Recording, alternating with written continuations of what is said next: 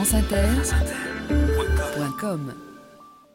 dans 2000 ans d'histoire, un sujet d'actualité, une histoire de l'obésité.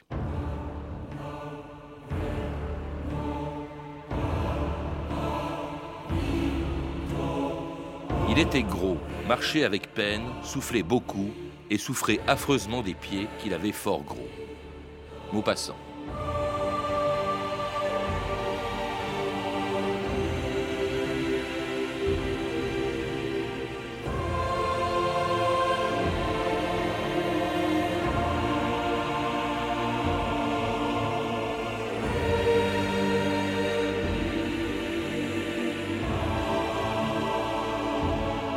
2000 ans d'histoire.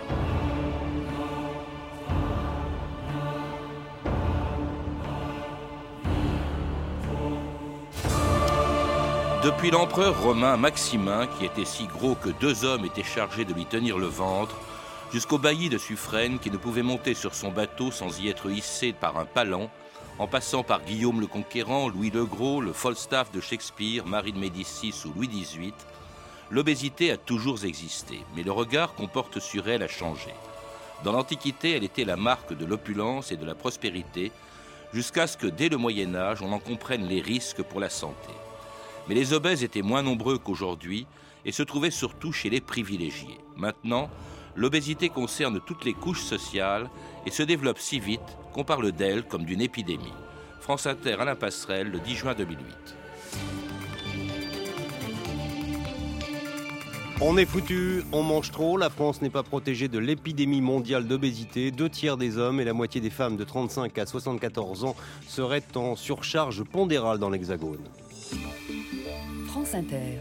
C'est une mise en garde des épidémiologistes. La France, disent-ils, n'est pas protégée de l'épidémie mondiale d'obésité. Daniel Messager. Les médecins qui ont réalisé cette étude au joli nom de Mona Lisa pour Monitoring national du risque artériel sont formels. Les chiffres de l'obésité en France sont sous-estimés. Les derniers connus, ceux de l'étude dite OBEPI de 2007, donnaient 67% des hommes et 50% des femmes qui sont trop gros. Alors ça va de quelques kilos à plusieurs dizaines. C'est une preuve supplémentaire que malgré la différence encore notable avec les anglo-saxons, la France n'est nullement épargnée par l'obésité. Georges Vigarello, bonjour. Bonjour. Alors l'obésité, c'est aussi le sujet de votre dernier livre, Les Métamorphoses du gras, qui vient d'être publié aux éditions du Seuil, une histoire de l'obésité, donc qui est aussi, on vient de l'entendre, un sujet d'actualité, une actualité d'autant plus inquiétante quand on voit la progression exponentielle hein, du pourcentage des obèses. Vous le rappelez euh, dans ce livre, qui a multiplié par 3 ces 20 dernières années. On est passé de 5,5% à 14,5% de la population adulte. C'est moins que en Grande-Bretagne, 27%, ou aux États-Unis, 30%. À quoi correspond ce phénomène, cette espèce d'accélération, justement, cette métamorphose du corps euh, de toute une société, enfin de plusieurs sociétés même euh, aujourd'hui? Oui, c'est un phénomène des sociétés post-industrielles occidentales et c'est d'abord lié à euh, la consommation. C'est lié au fait qu'il y a une disponibilité des aliments infiniment plus grande qu'elle ne l'était jusque-là, appuyée de surcroît par de la publicité, appuyée de surcroît par des qualités alimentaires particulières, dont, entre autres, le sucre et les matières grasses. Euh, il y a aussi sûrement un mode de vie sédentaire hein, qui fait Bien sûr, il ne faut pas l'oublier on brûle moins de calories, mais ça c'est une notion qu'on a apprise euh, relativement euh, tard. Euh, on, le reverra dans votre, dans votre histoire. Autre chose qui, qui est assez frappant quand on vous lit, quand on entend les chiffres que l'on vient d'entendre, c'est que l'obésité ne touche plus du tout les mêmes catégories de population. C'est le grand changement. C'est un changement qui s'est produit dans la deuxième, deuxième moitié du XXe siècle. effectivement, c'est une autre catégorie de population. C'est une population plus populaire. c'est une population qui est attiré à l'évidence par la consommation, qui peut se livrer à ce type de consommation alimentaire et qui a à sa disposition des aliments qui ne sont quand même pas euh, considérablement surveillés et qui comportent, comme je le disais tout à l'heure, beaucoup de matières grasses et de sucre en particulier. En substance, euh, ça veut dire tout simplement que autrefois, le gros, c'était quelqu'un, ou l'obèse, c'était quelqu'un de riche, de fortuné, euh, qui avait les moyens de se nourrir et de se nourrir beaucoup. Le pauvre, c'était celui qui ne les avait pas, qui se dépensait physiquement notamment les paysans dans les campagnes. Et c'est en ça, effectivement, que la population a changé. À partir de quand parle-t-on d'obésité et qu'est-ce qu'il a défini, Georges Vigarello Alors, le mot très précis d'obésité aurait pu exister depuis longtemps, puisque ça vient du mot latin obesitas. Mais son usage, euh, appelons-le à la fois scientifique et en même temps commun, n'apparaît qu'au tout début du XVIIIe siècle, et c'est un usage très spécifiquement médical, qui est défini par les médecins, sans chiffres, disant simplement qu'il s'agit d'un embonpoint excessif, d'un embonpoint qui gêne finalement le comportement quotidien et qui a un certain nombre de conséquences pathologiques. Donc on a bien les deux euh, repères, un repère imprécis euh, de gravité de concours, de contour, si je peux dire les choses comme ça, et un repère tout aussi imprécis de danger euh, pathologique. Mmh. Mais ce sont quand même des repères qui sont présents dans la conscience, appelons-la un peu intuitive, voyez-vous, à la fois du public et des médecins. Mais on ne faisait pas la nuance entre le gros, le très gros, l'obèse. Euh, en fait, tout ça vient d'une définition qui date du 19e siècle et qui est celle d'Adolphe Quetelet. Hein. c'est ce qu'on appelle l'indice de la masse corporelle. C'est à partir du moment où les, les statisticiens se sont mis à mettre en rapport à la fois la taille et le poids. Et ont étudié de façon statistique ce rapport entre la taille et le poids. C'est ça qui est très important. C'est l'émergence des statistiques qui est liée d'ailleurs à des exigences venues de l'État. L'État veut savoir euh, quelles sont euh, les ressources dont il dispose, quels sont l'état des citoyens, quelles sont les maladies, etc. Donc la statistique naît avec un nouveau type de gestion de l'État au 19e. Et dans cette statistique, certains se mettent à calculer, dont Adolphe Quetelet, se mettent à calculer le rapport entre la taille et le poids indice de la masse corporelle qui se calcule de la manière suivante, c'est le poids divisé par la taille au carré, ça donne un chiffre. Alors si on est en dessous de 30, on est en surpoids. Entre 25 et 30. Entre 25 et 30, on est en surpoids. Au-delà de 30, c'est l'obésité. Alors là, vous distinguez l'obésité modérée, euh, l'obésité sévère ou l'obésité très sévère, c'est-à-dire quand on est au-delà de, de 40. Alors, en tout cas, un indice qui n'existait pas autrefois quand on traitait déjà les obèses de tous les noms, comme le pauvre Falstaff de Shakespeare, accusé par le roi d'Angleterre de corrompre son fils. Où est Falstaff? Il dort profondément. Et il ronfle comme un cheval. Pourquoi te compromets-tu avec cette outre d'humeur maligne, cette barrique regorgeant de bestialité, ce sac gonflé d'hydropésie, cette énorme citerne de Kérès, cet amoncellement de boyaux, ce bœuf rôti baignant dans sa graisse, cette soupière de fange, cette iniquité chenue, ce grand-père des ruffians, cette vanité décrépite? À quoi est-ce qu'il est bon, à part goûter le vin sec et la vallée Quel mérite a-t-il en lui? À part découper un chapon et le manger. Où est son savoir-faire sinon dans l'artifice? Où est son artifice sinon dans la canaillerie? Où est sa canaillerie? Dans tout. Sa vertu? Dans rien. Euh, je voudrais que votre grâce m'explique de qui parle votre grâce. De cet infâme et abominable subordeur de la jeunesse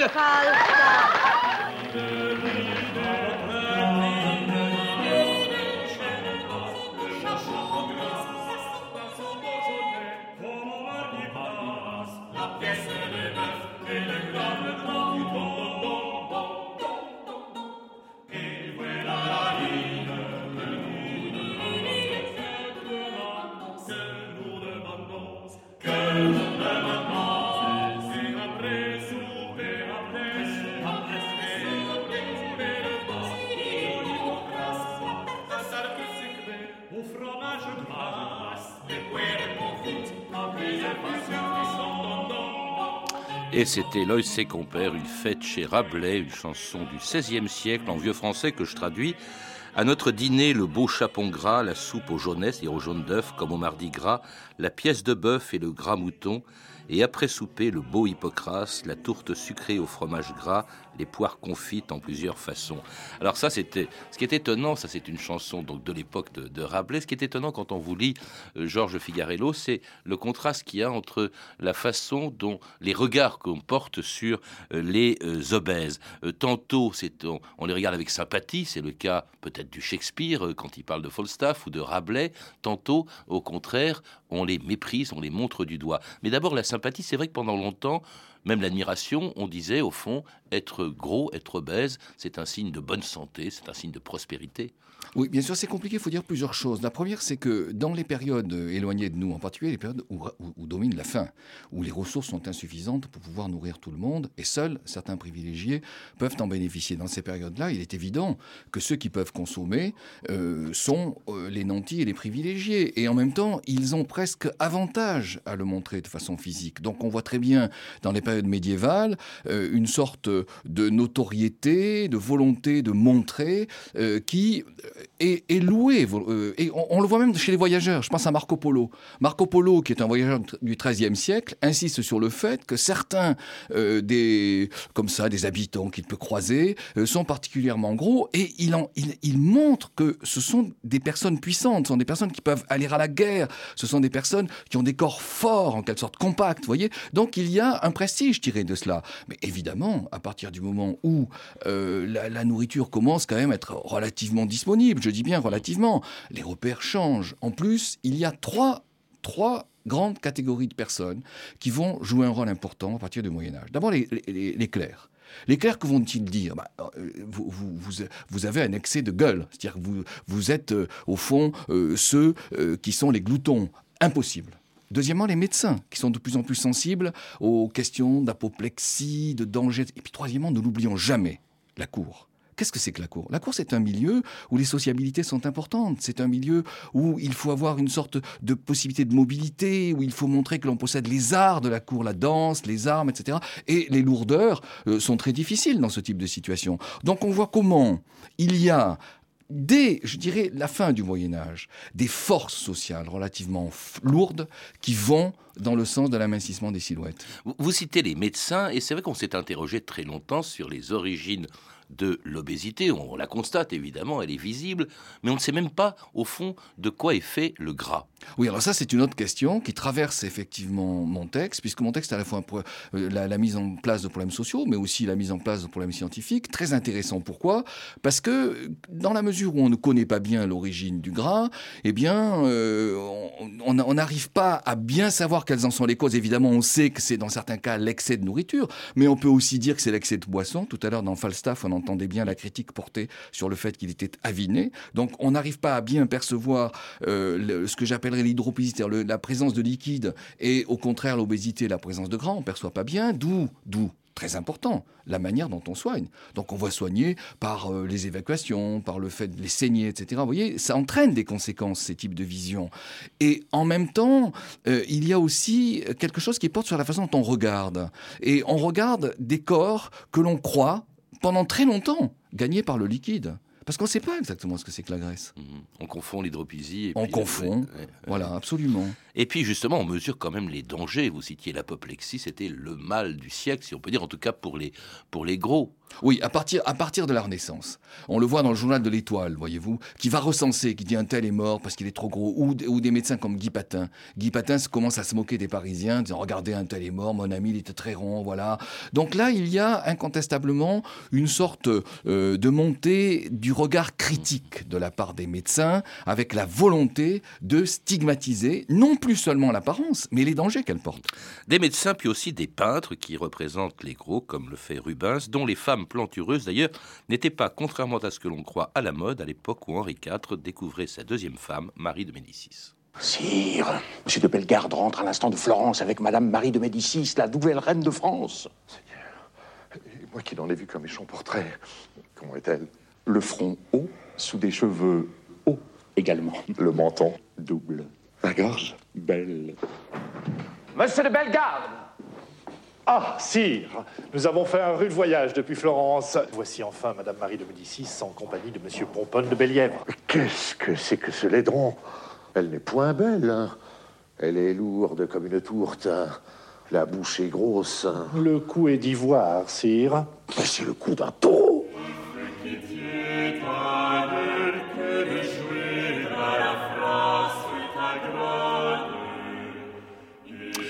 J'étais très surpris en, vous lisant, Georges Vigarello, par, euh, en fait, euh, par de découvrir que, contrairement à ce que l'on croit, les femmes peintes par Rubens, qui était un contemporain d'Henri IV, il, y a même, il a même peint d'ailleurs la reine, eh bien, c'était pas du tout les canons de la beauté de l'époque. La preuve, on vient de l'entendre, certes, c'est un téléfilm du XXe siècle, mais euh, en fait, les femmes grosses, eh bien, n'étaient pas, euh, n'attiraient pas. Pour tout vous dire, c'est une des raisons pour lesquelles j'ai rédigé ce livre.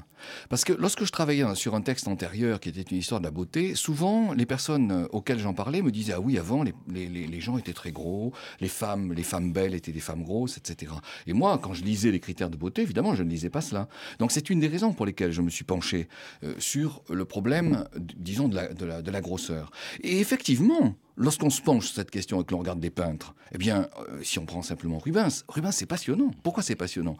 Parce qu'il commence, lui, à essayer de traduire l'excès de grosseur, le grand excès. Et par exemple, les damnés qui tombent, si vous voulez, euh, dans le euh, l'enfer, sont des gens dont les chars craquaient, qui ont eu véritablement des, des nourritures absolument folles. Bon, puis il s'intéresse à ce que j'appellerais les personnes mythiques, qui répondent à quelque chose qui est sa propre sensibilité, c'est-à-dire les chairs onctueuses, les chairs rondes, etc. Et puis il s'intéresse aux personnes du commun, aux personnes du quotidien, à sa femme par exemple. Et là, on a absolument une autre silhouette. Oui, on le voit, il y a un portrait mais c'est très dans clair. votre livre. Et là, on voit la présence du, corset, on voit la présence de la taille mince. Pourquoi ce genre de problème? Eh bien, tout simplement parce que la femme, y compris dans les périodes anciennes, c'est pas du tout la femme d'aujourd'hui, mais ça doit être la femme mince. Pourquoi? Parce que c'est la femme fragile.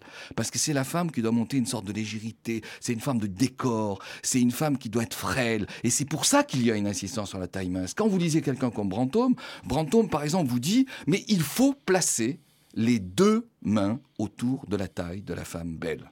Oui, en même temps, d'ailleurs, comme beaucoup d'écrivains, il redoute également la maigreur, Brantôme. Autre problème, autre raison pour laquelle je me suis intéressé à cette question, c'est que cette question, elle n'est pas homogène, elle n'est pas univoque. Quelqu'un comme Brantôme, lorsqu'il parle de l'érotisme, eh bien, il se laisse aller, effectivement, à décrire des corps qui sont relativement épais, un peu comme s'il fallait énormément de chair pour satisfaire énormément de désirs. Et là, il y a évidemment une ambiguïté. Alors, la preuve que euh, on essaye de corriger l'excès de grosseur, c'est l'apparition des lacets, du métal même, bref, de ce qui deviendra le corset qui va torturer les femmes pendant des siècles, Georges Vigarello. Autre problème, c'est à cette époque qu'il Mais bien sûr, autre problème historiquement important, c'est la façon dont on traite. Et la façon dont on traite, elle passe pas a priori, même si effectivement il est présent, elle passe pas a priori par le régime ou par la gymnastique, etc., qui semblent euh, des pratiques peu connues ou des pratiques difficiles, elle passe par des pratiques contraignantes. Euh, donc d'abord, c'est pas vraiment le corset, c'est une sorte de, de tenue, de chemise euh, avec une toile extrêmement forte et lacée de manière très serrée, avec parfois quelques parties métalliques. Je pense aux descriptions de Montaigne, qui dit elle se serrait à grosses, ah à grosses croches jusqu'au sang. Voilà. Il disait Pour faire un corps bien espagnolé, c'est-à-dire aminci, quelle gêne ne souffre-t-elle, guindée et sanglée, à tout, à tout de grosses coches sur les côtés jusqu'à la chair vive Jusqu'à la chair vive et au sang, c'est ça. Et puis le, corset va s'inventer, qui est une sorte de toile dans laquelle s'insèrent des fanons de balèle pour rendre rigide le, dispositif. Donc on pense, voyez-vous, qu'en enserrant le corps, à la fois on va lui donner une forme nouvelle, mais en même temps, on va obtenir le fait que cette forme se garde, ce qui est une vision très archaïque de notre propre morphologie. Et puis la médecine progresse, on découvre au fond de quoi est fait l'obésité, euh, on découvre avec l'oxygène euh, que effectivement, eh bien le corps euh, brûle en quelque sorte, que l'aliment en est le, combustible. Et puis alors également, on, comment dirais-je, on, on, voit apparaître aussi l'obésité comme un instrument, une critique envers les puissants. Là, vous assistez beaucoup sur toutes les caricatures du XVIIIe, du XIXe siècle, euh, qui montrent que ce soit Louis XVI en cochon, que ce soit Louis-Philippe en poire, que ce soit les bourgeois, les banquiers, Rothschild, disait-on, gras de notre maigreur. Et c'est vraiment une critique sociale. oui, c'est une histoire culturelle, c'est une histoire sociale, c'est une histoire scientifique. Alors c'est une histoire sociale au sens où euh, les, nantis continuent quand même. elle n'est pas totalement homogène, cette histoire. Euh, les nantis continuent de profiter d'une certaine nourriture abondante, mais surtout, les nantis changent. Autrement dit, les nantis bourgeois les nantis du négoce, les nantis de la finance, les nantis des bureaux, euh, des offices, ce sont des nantis sédentaires, qui sont différents du noble du XVIIe siècle, qui sont différents du courtisan. Et ces gens-là, évidemment, vont être plus épais, vont être plus lourds. D'un côté, ils vont en tirer avantage et ils vont se présenter comme ayant une sorte d'ascendance. Mais d'un autre côté, commence à monter la critique sociale, en particulier au XVIIIe siècle, et encore plus, bien entendu, au XIXe. Et cette critique sociale va évidemment les désavouer. Hmm.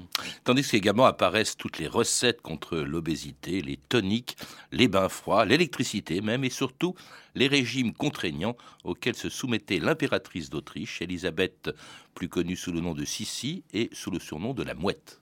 Ah, qui va manger tout ça? Oh, je sais ce que vous allez dire. La mouette a encore pris un kilo. ce n'est pas moi qui le dis, c'est la balance. Je n'avale rien, je grossis. C'est incompréhensible. Vous savez ce que disent les médecins? Les médecins, rien que des hommes. Ils se posent rarement le problème d'entrer dans une robe. Je constate chaque jour la lente altération de ma beauté. Trop d'escapades par tous les temps, trop de soleil ont marqué prématurément mon visage. La vie a laissé des courbes douloureuses. Mon corps se venge de la persévérance que je mets aux exercices physiques. Je vais sortir. Il faut que je marche. Ah, ça n'a pas l'air de vous faire plaisir. Si seulement vous alliez moins vite. Ah. Personne ne peut vous suivre. Un jour, les femmes marcheront aussi vite que moi. Elles feront du sport, des régimes pour garder la ligne. Elles porteront des pantalons comme les hommes, vous verrez. On ne peut pas vous raisonner. Ce que je dis est plus raisonnable que vous le pensez, Marie. Et c'était un extrait de Sissi, l'impératrice rebelle, un téléfilm de Jean-Daniel Verreg avec Ariel Dombal dans le rôle titre. Euh, qui contraignait son corps, on a entendu qu'elle était connue, je crois même qu'elle était euh, anorexique, euh, Georges Vigarello, et alors pour subir des régimes. Il y a des quantités de régimes qui se multiplient aujourd'hui encore, mais dès le 19e siècle, pour maigrir. Oui, je trouve d'ailleurs au passage que le propos que l'on fait tenir à Sissi est un propos étrangement contemporain. Je ne suis pas sûr qu'au XIXe siècle, on, pouvait prévoir à ce point euh, que la minceur allait devenir aussi exigeante, que les femmes allaient porter des pantalons, etc. Bref, passons. Dit, le corset existe encore. oui, le corset existe encore, mais ce qui commence à exister, et je pense que ce passage, en revanche, le souligne très bien, ce qui commence à exister, c'est la gymnastique, c'est le fait de regarder son corps. Ça, c'est extrêmement original et important. Le miroir le grand miroir en pied, celui dans lequel qui était un luxe, hein, qui, était un, qui était un luxe, mais qui, est devenu ensuite une possession bourgeoise, voire petite bourgeoise, le miroir devant lequel se contemple la nana euh, de Zola, et elle regarde ses courbes, et elle dit voilà, si la courbe s'accentue, il faut que je fasse telle et telle chose. Là, il y a quelque chose de nouveau, vous voyez, il y a un travail sur la pudeur, et il y a un travail incontestablement sur le nu, ce qui jusque-là n'existait pas. Et il y a les stations thermales, et il y a euh, le sport, il y a la discussion sur faut-il manger ou non végétarien. Euh, et puis alors, avec justement des critères de beauté qui vont tout changer à partir du début du XXe euh, siècle avec l'apologie de la minceur et même de la maigreur, Georges Garello. Alors ce qui est fondamental, effectivement, comme vous le dites, c'est le changement du XXe siècle. Parce qu'il s'agit d'une minceur qui devient nouvelle. Moi, je répète, la minceur existait auparavant, bien entendu, je ne veux pas redire les paroles que j'évoquais euh, à partir de Brantôme. Mais c'est une minceur nouvelle, c'est une minceur tonique, c'est une minceur qui doit être musclée. Je pense par exemple à la Vinca de Colette, qui court vers la plage, et dont Colette décrit les muscles, les muscles fuselés. C'est un nouveau type de description. Pourquoi? Pourquoi? Eh bien parce que la femme change complètement de statut. La femme entre dans une situation de travail, elle entre dans l'espace public. On attend d'elle, je ne dirais pas des performances, mais on attend d'elle des activités. C'est une femme qui entre dans les pratiques de loisirs, qui sont des pratiques actives également. D'où la continuité de la minceur mais un nouveau type de minceur. Ça, c'est absolument fondamental. Et c'est complètement oublié. C'est une minceur tonique, c'est une minceur active. Bref, c'est quoi? Ben, C'est une nouvelle femme. Enfin, pour celles en tout cas qui précisément suivent ces régimes, font attention à leur ligne, en revanche les autres, c'est assez tragique, femmes ou hommes d'ailleurs, euh, sont montrés dans, dans, dans, des foires, ce qui ne semble pas troubler d'ailleurs les membres de ce club, le club des 100 kilos, au micro de Pierre Lerouzic en 1957. Là nous avons devant vous notre secrétaire général de la fédération. Tu fais combien toi 130. Le secrétaire du club des 100 kilos de Paris. Combien Combien 120. Ce qui dit mieux euh, Simono.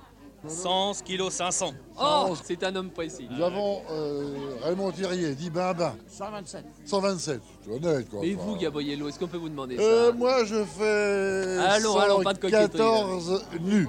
J'ai gardé pour la bonne bouche notre amie Marie Sergent. Oui. Mademoiselle 100 kilos. Oh, elle est là, mademoiselle 100 kilos. Oui, oui, oui, je fais 132 kilos. Non, mais ils sont très bien répartis, savez-vous. Je vois tous mes amis, Gaston, Maurice ou Falampin, aimer des petites femmes aussi plates que des planches à pain. Moi, je préfère celles aux appâts très volumineux. Quand on se cogne après, au moins, ben, on ne se fait pas de bleu. Dès que j'en vois une sur mon parcours, c'est plus fort que moi, je lui fais la cour. Oh, vive les grosses dames, 225 kilos, vive les grosses dames. Vive les grosses dames, une chanson un peu oubliée de Jean Gabin. hein. Les, les grosses dames ou les gros messieurs qu'on a entendus de ce club des 100 kilos qui ont l'air de plutôt bien porter leur obésité, Georges Vigarello. Je crois qu'il faut dire deux choses. Il y a effectivement une résistance traditionnelle à la norme. Rabelais me paraît un exemple magnifique de ce point de vue-là.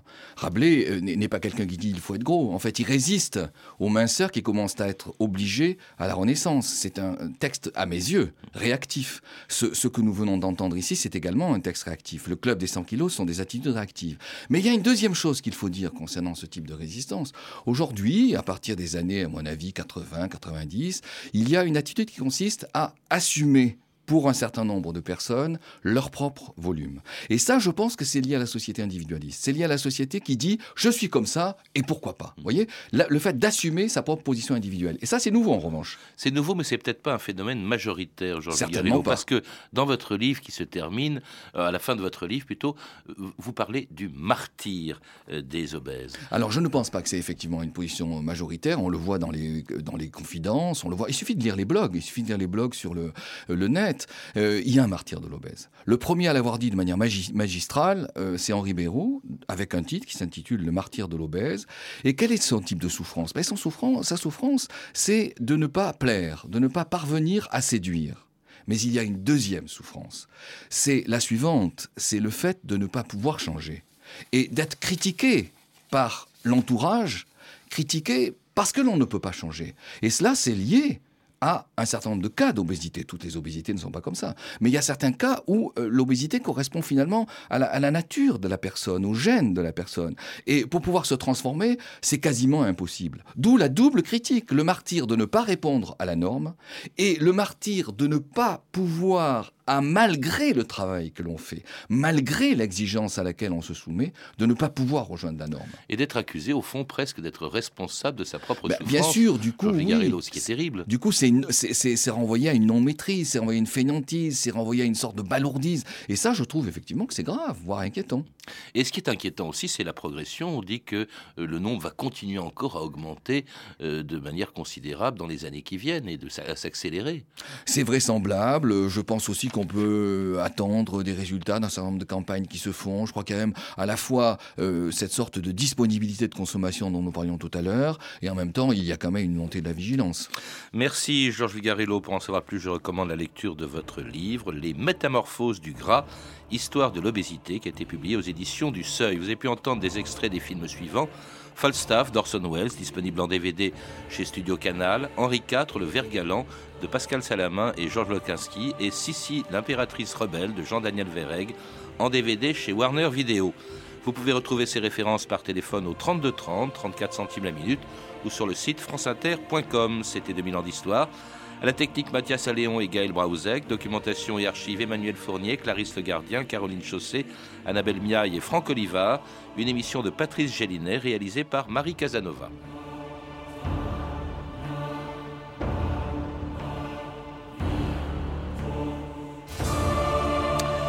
Demain, dans 2000 ans d'histoire, les années de plomb en Italie.